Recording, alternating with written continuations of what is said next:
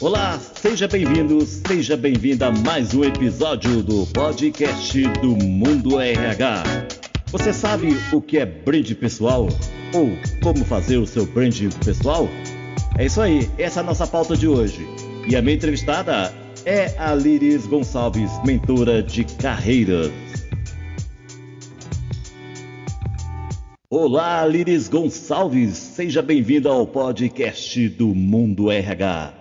Muito bom tê-la aqui conosco. Que alegria estar aqui, Francisco. Muito obrigada pelo teu convite. Uma honra conversar com você sobre um tema tão importante hoje em dia para qualquer profissional. Nós que estamos muito felizes em tê-la aqui conosco.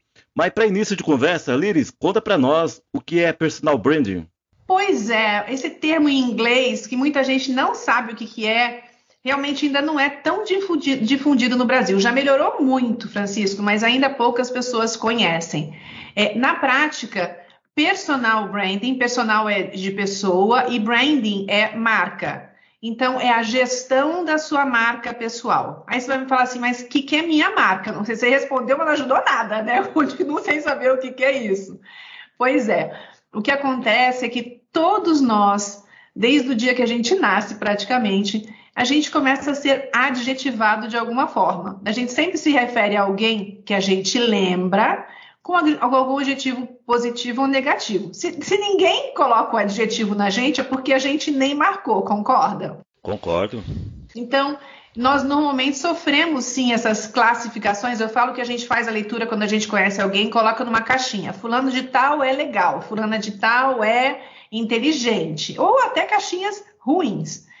Só que normalmente a gente vai marcando as pessoas, deixando impressões. A palavra, a palavra brand em inglês significa marca. Então a gente vai marcando as pessoas, deixando as nossas impressões de uma maneira não estratégica e não intencional. E toda vez que a gente marca alguém, essa memória ela está associada a algum tipo de significado, como eu falei, algum tipo de adjetivo. Então fazer a gestão da sua marca pessoal é quando você, isso acontece muito com os influencers, com os próprios artistas, começa a intencionalmente se posicionar, começa a intencionalmente a falar sobre um determinado assunto ou alguns assuntos. Quando você começa a cuidar mais da sua imagem, é sinal de que você está de fato é, gerindo a sua marca pessoal para poder controlar um pouco mais os sinais que você emite e, com isso, também tentar garantir uma, uma memória com o significado próximo do que você intenciona. Mas isso não tem nada a ver com falsidade, tá? Não é essa a intenção. É, a intenção é que você definitivamente comece a gerir os seus comportamentos para atingir os seus objetivos profissionais mas de uma maneira, como eu falei, ética, dentro dos seus valores.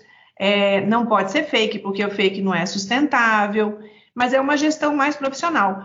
Basta a gente pensar que não tem nenhuma marca que a gente conheça de, do mundo corporativo, uma marca Omo, não tem nenhuma marca Coca-Cola que não tem uma gestão. Sem a gente ter a gestão da nossa própria marca, a gente não está gerindo a nossa própria carreira. Então, personal branding é a gestão da marca pessoal para você poder gerir a sua carreira intencionalmente. E profissionalmente, quais são as vantagens nos dias de hoje de se trabalhar a marca pessoal dentro da empresa? Para mim, são, é, eu diria que hoje é fundamental. A gente está numa era, Francisco, que é uma era da, do cancelamento, uma era em que, infelizmente, as críticas que aparecem elas são muito fortes e o que antigamente era ainda relevado, hoje em dia pode literalmente destruir a tua carreira. Então não existe mais tolerância para determinados tipos de comentários que antigamente eram considerados brincalhões. Hoje tudo é levado muito mais a ferro e a fogo. Então, gerir a sua, a sua marca pessoal no ponto de vista profissional dentro da sua empresa é construir uma reputação que seja positiva para você. Por isso que eu falei que está associado a comportamento. Então, você quer chegar num determinado lugar na sua carreira, você tem que começar a se comportar, você tem que começar a agir, você tem que começar a pensar, a se vestir, a se posicionar como aquele cargo que você quer alçar. E não o contrário, que é um erro que as pessoas cometem, né? A gente acha que assim, quando a gente virar diretor, a gente vai agir que nem diretor. Não, na prática você tem que estar preparado antes. Quando você já passa a ter aquele tipo de comportamento, de postura, de reputação, é que você se torna apto para ir para o próximo nível, que é o seu desejável. Percebe a importância disso na carreira? E de que maneira uma pessoa que quer construir uma carreira de sucesso deve trabalhar essa imagem? Olha, eu não vou dizer que existe uma fórmula apenas. É, a primeira coisa que essa pessoa precisa fazer é saber o que ela quer da carreira dela, onde ela quer chegar. Eu sempre falo para os meus mentorados que um barco sem rumo, não, nem para um barco sem rumo, nem um vento serve. Então você tem que saber qual que é o teu objetivo de carreira. É, essa é a, a pedra fundamental. E depois disso, o que você tem que fazer é olhar para você para de verdade observar os seus pontos fortes e ver o que você ainda tem é, de espaço para autodesenvolvimento para se tornar elegível para aquilo que para aquela carreira que você quer construir. Então esse passo é fundamental. E uma outra coisa que é fundamental é você alinhar a tua percepção à percepção dos outros. Por quê? Porque existe uma zona cega. A gente a gente tem, infelizmente, a tendência de se superestimar ou de se subestimar. Tem muitas pessoas que veem talentos na gente que a gente não tem noção. E ao mesmo tempo, tem coisas que a gente faz que a gente acha que não é nada e que incomodam profundamente o outro. Então, num processo de traba trabalhar sua marca pessoal, dentro da gestão da marca pessoal, que é o personal branding, você precisa fazer promover esse alinhamento. Tem exercícios para isso é, exercícios de feedback que promovem o alinhamento da tua autoimagem com a imagem externa. E esses são os pontos de partida. Eu costumo dizer, Francisco, que assim como um shampoozinho que está no supermercado, ele sabe quais são os ingredientes dele, ele sabe é, para qual tipo de cliente ele é, qual tipo de problema ele resolve. Então, o shampoo anti-caspa está lá dito que ele é para anti-caspa, é para quem tem caspa. A embalagem dele está coerente com o posicionamento de preço. Você não vai encontrar, por exemplo, um produto que é pretinho com dourado, que é a imagem tradicional de um produto premium, com um preço de entrada. Normalmente, os produtos eles, eles têm uma imagem associada de verdade ao valor que eles estão colocados à venda. Então, esse é o processo que a gente tem que passar. Ah, mas Liz, eu vou virar um produto? Não, não é isso. É usar a inteligência de marketing a teu favor. Então, na hora que você descobre os teus ingredientes, que são teus pontos fortes, e você entende para qual problema que você resolve, qual é o público-alvo que vai querer comprar você, te contratar. E além disso, você define como você vai se posicionar neste momento. Você está anos luz na frente de 99% das pessoas que estão junto com você que não tem essa visibilidade. Imaginou assim a possibilidade de crescimento de carreira que você vai ter é, é uma coisa assim impressionante. É uma diferença muito incrível. Os resultados são assustadores quando você promove esse alinhamento interno e comunica externamente. Então, essa é uma fórmula é, e, e, e, você só pode ativar o shampoozinho depois que o shampoozinho passou por todo esse trabalho de, de autodesenvolvimento, autoconhecimento, posicionamento. Aí vem a campanha de marketing. E nesse aspecto, a gente tem a benção das redes sociais hoje. A benção, ou eu vou dizer assim, eu, é, o karma das redes sociais, que mal geridas destroem tua reputação.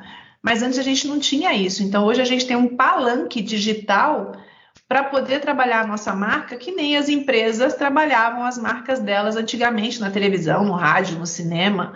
E a gente pode fazer isso de forma gratuita, pagando, né, obviamente, com o nosso tempo ou até profissionalmente impulsionando currículo, não, impulsionando posts. Então, este é o processo, basicamente, autoconhecimento, posicionamento, imagem e ativação. Oliris, e o LinkedIn? Ele é uma ferramenta poderosa para eu desenvolver o gerenciamento da minha marca pessoal? Poderosíssima. É, as duas redes mais fortes hoje para fazer esse tipo de coisa são, inegavelmente, em primeiro lugar, o LinkedIn. Por quê? Porque o LinkedIn ele, é, ele, ele já foi eleito quatro anos seguidos pelo Trust Barometer, que é o barômetro da confiança, como a rede mais confiável. A que menos tem fake news E tem um estudo ali dentro que revela que as pessoas acreditam mais no que os seus pares dizem, que estão ali, quando alguma notícia é veiculada sobre a empresa, do que a própria notícia oficial da empresa, pelos canais oficiais. Por isso que hoje ainda é um número pequeno, mas 20% dos CEOs dentro do LinkedIn já começam a, a falar por suas empresas, até dar notícia antes. Então, a, a, Luísa Trajano do Magazine Luiza tem uma voz muito ativa, é, o Grupo Boticário também usa muito esse canal, o João do MEC. Então, o LinkedIn, ele é essa é, para mim é como se fosse quase um corredor do corporativo, uma possibilidade de fazer networking absurda. Então, para mim, a primeira ferramenta profissional mais importante é o LinkedIn. Mas tem muitos profissionais, por exemplo, empreendedores, que se ajustam bem ao Instagram. O Facebook também, o Facebook também, mas o Instagram ele tem mais força, ainda mais do que o TikTok. O TikTok é muito bom para você crescer a tua audiência. Mas para você trabalhar como empreendedor, para você vender os seus serviços, o Instagram ainda é um lugar melhor. E então essas duas redes são, eu diria, as mais recomendadas hoje. Por que hoje? Porque o mundo, tempo, tempo, o mundo muda o tempo todo. O Facebook ele deu uma declinada, ele ainda é muito importante, muito grande, mas é inegável é, que o LinkedIn tem essa característica mais séria. Então, até mesmo se você é um empreendedor que presta serviço para pessoas do mundo corporativo, é um ótimo lugar. Por exemplo, se você for pesquisar, existem é, carreiras como palhaços profissionais estão ali dentro, consultorias de imagem, um monte de prestação de serviço que são empreendedores que estão em busca de contratações ou de executivos ou de empresas. Ô Liris, conta para nós então como que o personal branding pode ser aplicado a um profissional que deseja fazer uma transição de carreira. O personal branding tem, nossa, ele é, eu diria, fundamental para quando você está em transição de carreira, porque quando você está justamente no momento de transição de carreira, Francisco, você tem que entender qual é o teu momento na carreira, concorda?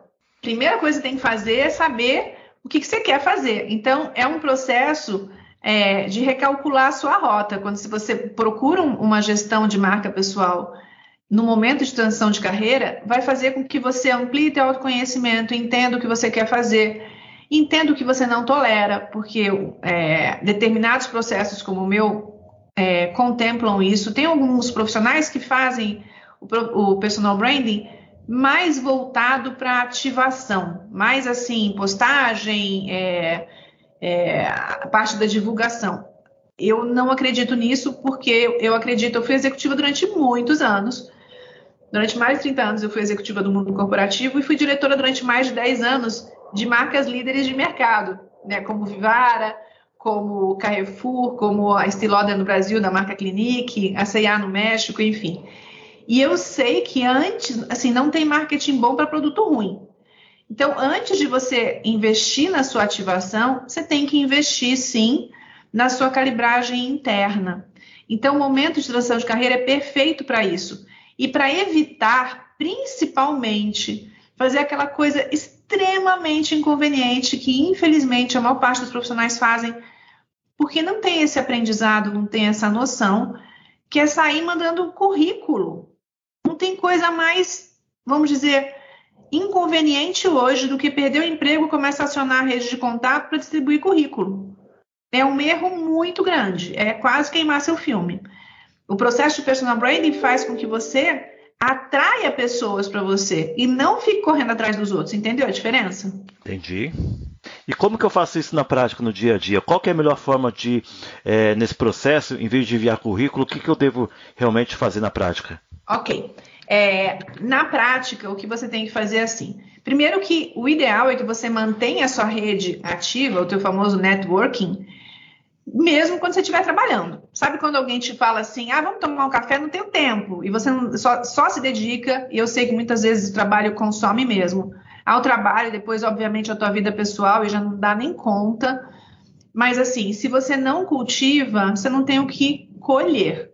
Então, sim, perguntar como é que as pessoas estão. Coisas simples, como, por exemplo, dar parabéns quando assume um cargo novo que aparece no LinkedIn, quando tem, às vezes, alguma promoção, quando é, nasce alguém, ou enfim, manter essa comunicação, por quê? porque as redes são sociais, mas quem está ali dentro são pessoas, são humanos. Então, a primeira coisa é cultivar essa rede de relacionamento como se fosse realmente uma coisa valiosa, porque é. A segunda coisa que o processo de personal brand ajuda na transição de carreira, né, além daquelas, como eu falei, depois que você promoveu o seu autoconhecimento e entendeu como é que você quer se posicionar, é você se expor na rede de uma forma estratégica. Mas, Liris, o que é se expor na rede de uma forma estratégica? É você é, ao invés de, por exemplo, mandar o seu currículo dizendo os seus feitos ou as suas formações, mas de fato compartilhar teu conhecimento, compartilhar tua experiência. E de novo, esse é um erro crasso da maior, assim, maciça parte das pessoas que estão no LinkedIn. As pessoas ficam usando o LinkedIn para se divulgar, fazer propaganda, falar assim: olha, acabei de fazer isso aqui, acabei de fazer aquilo, ficam se promovendo e são poucos que verdadeiramente contribuem com o outro, com algum ensinamento, algum aprendizado, algum livro interessante, com insights, com, enfim, com um conteúdo que a pessoa tenha vontade de ler. Porque pensa só, se você comprasse uma revista na banca de jornal que só tivesse propaganda, não dá. Você na prática passa batido pelas propagandas quase, né, das pessoas se autopromovendo, você dá um parabéns, beleza, mas você vai atrás de assunto que te interessa. Então você tem que ser interessante para que as pessoas tenham vontade de conhecer um pouco mais sobre o que você fala e, e, aí você começa a mostrar o teu potencial, aquilo que você é capaz, que vale muito mais do que um currículo. E como isso espalha para mais gente, pessoas que inclusive não te conhecem diretamente vão saber quem você é e vão começar a te acompanhar fazendo isso com frequência, você, por exemplo, vai ter muito mais chance de se recolocar, porque se você fizer isso, inclusive, quando você ainda está trabalhando, porque isso é importante. É legal começar, é importante começar no processo de transição, importantíssimo. Mas se começar antes, ainda é melhor, porque fica mais fácil você divulgar a tua marca antes, né, e, e dar continuidade depois.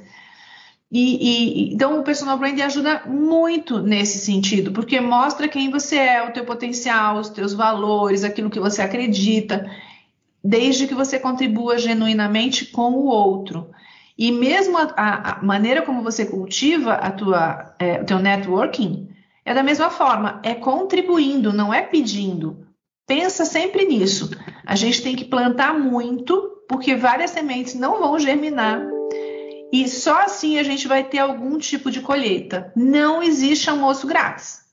Não adianta você não procurar ninguém e depois mandar currículo, não adianta você nunca aparecer na rede e querer que as pessoas entendam.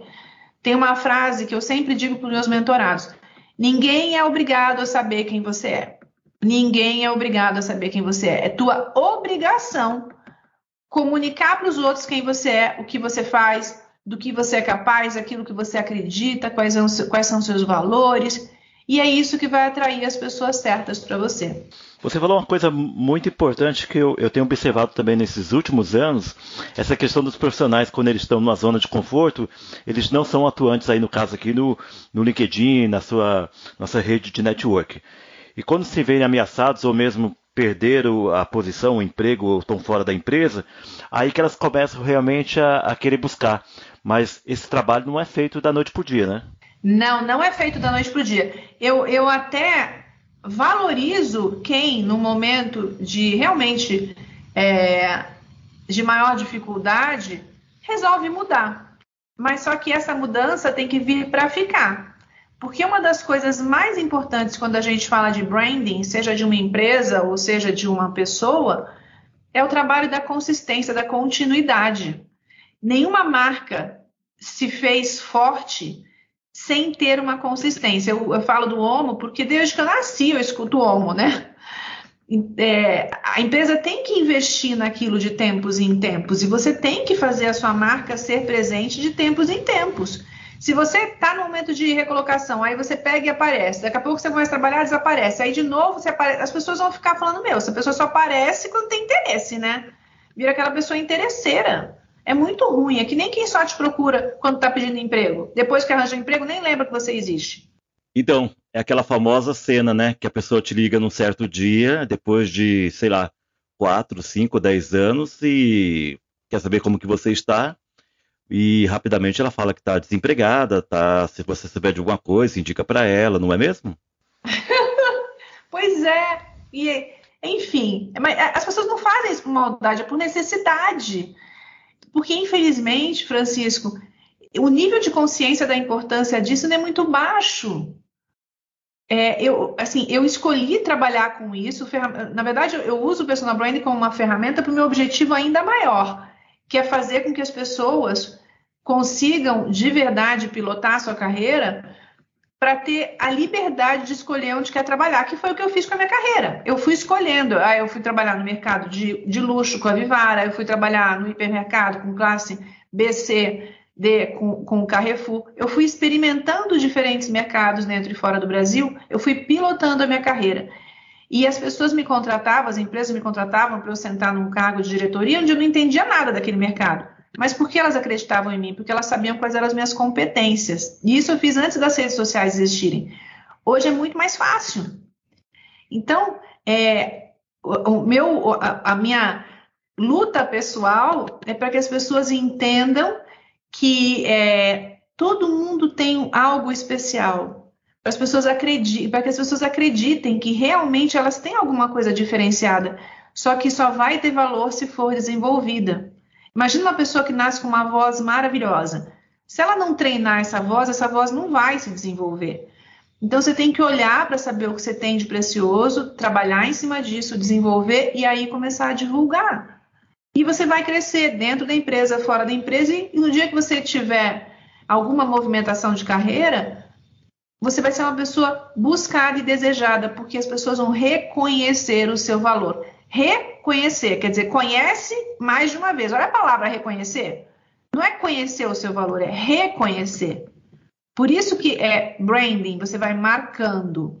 Senão você vira aquelas bandas de axé que apareciam no carnaval, lembra? Lembro. Aparece aquela banda, estoura, no, no ano seguinte você nem sabe que existe. Ô Liris, o papo tá muito bom, mas já minha produção já tá me falando aqui que a gente tem que o tempo já está esgotado. Mas para a gente finalizar aqui o nosso podcast, gostaria que você nos dissesse aqui o que eu e os nossos ouvintes aqui do podcast do Mundo RH podemos fazer para mudar o jogo da nossa carreira. Na prática, a primeira coisa é você se conscientizar que sim, por onde você passa, você deixa uma marca. E aí você tem que tomar cuidado para que ela seja uma marca boa para que seja uma lembrança doce a teu respeito. Esse é o primeiro passo.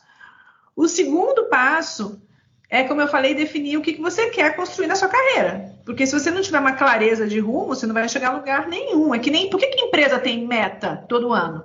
Porque se não tiver meta, como é que as pessoas vão trabalhar sem ter um objetivo concreto? O terceiro passo é você de verdade aumentar teu autoconhecimento. E para isso eu recomendo fortemente que você procure ajuda, porque eu mesma, eu, eu tenho três mentores. Eu sou mentora, eu, eu, sou mentorada por três outras pessoas em três diferentes áreas que eu preciso me desenvolver e que essas pessoas são mais desenvolvidas do que eu. Inclusive, eu tenho um mentor de 22 anos, numa área específica, num assunto específico, que ele sabe mais do que eu. Sozinho, você demora muito mais tempo. A mentoria te encurta o caminho. E tem uma outra vantagem, que eu sempre digo: médico precisa de médico, médico vai ao médico. Então, a gente não é autossuficiente, a gente precisa de ajuda, de alguém que sirva de espelho para a gente, que nos ajude nesse processo. Como eu falei, para encurtar caminho, para ensinar o que a gente não sabe. E aí começar efetivamente o teu plano de ativação. É importantíssimo. E hoje as estatísticas são alarmantes. Só para você ter uma ideia do grau de oportunidade que existe, só 2% das pessoas publicam alguma coisa no LinkedIn mais de uma vez por dia. 2%. 2%. Quando você pensa assim, ah, quem publica uma vez por dia? 5%. Só que a maior parte das pessoas, 62%, praticamente nunca publica nada. Então você tem uma audiência lá gigante de pessoas que estão querendo consumir algum tipo de conteúdo que interesse a elas, uma oportunidade gigante e dessas pessoas que dizem que publicam, a maior parte só repassa post, não explica nada, não conta nada, só serve de é, como é que retransmissor de conteúdo, Francisco. Então, seja você um produtor de conteúdo interessante, relevante, com algo que agregue valor à vida das pessoas. Como eu falei, só duas, 2% das pessoas fazem isso e não necessariamente fazem de uma maneira correta. Em qualquer nicho existe uma oportunidade gigante e isso vai construir a sua autoridade dentro e fora da empresa. Não tem como. Eu, eu tenho mentorados que foram promovidos, sabe por quê? Porque começaram a aparecer no LinkedIn, contar o que sabia. Nem os chefes sabiam que eles eram tão bons, nem os líderes deles. Teve gente que foi promovida assim, absurdamente para cargo de diretor, de superintendente, não eram pessoas que não eram já sênios. Mas a gente no dia a dia não tem tanto espaço na empresa até para mostrar o que sabe. Quando você vai para a rede, as pessoas começam a ver, nossa, nossa, que interessante. E você começa a ser visto como autoridade, como uma pessoa respeitada. Isso faz uma diferença enorme. A, a frase que eu gostaria de, de fechar para essa, essa recomendação, Francisco, é assim: sua carreira é sua, de mais ninguém. O seu líder, o seu chefe está preocupado com a carreira dele. A sua carreira é sua. Então você tem que assumir as rédeas. Essa é a melhor decisão, a melhor escolha que o teu eu do futuro vai te agradecer. Porque se você não tomar alguma decisão hoje para mudar isso, talvez você nem chegue no teu objetivo profissional. Gente, eu conversei com a Liris Gonçalves, ela é mentora de carreiras, a quem eu agradeço imensamente a sua brilhante participação aqui no podcast do Mundo RH. E Liris, tenha certeza que eu vou ser um dos primeiros aí a seguir as suas dicas, tá ok? Mais uma vez, muito obrigado. Eu espero tê-la novamente aqui conosco em outra oportunidade no podcast do Mundo RH. Ai, que bom, é uma alegria. E se precisar de alguma ajuda, me procure.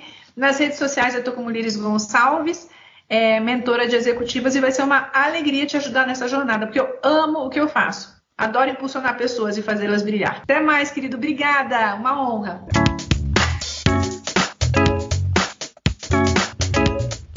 É isso aí, esse foi mais um episódio do podcast do Mundo RH. Muito obrigado pela sua audiência e até a próxima.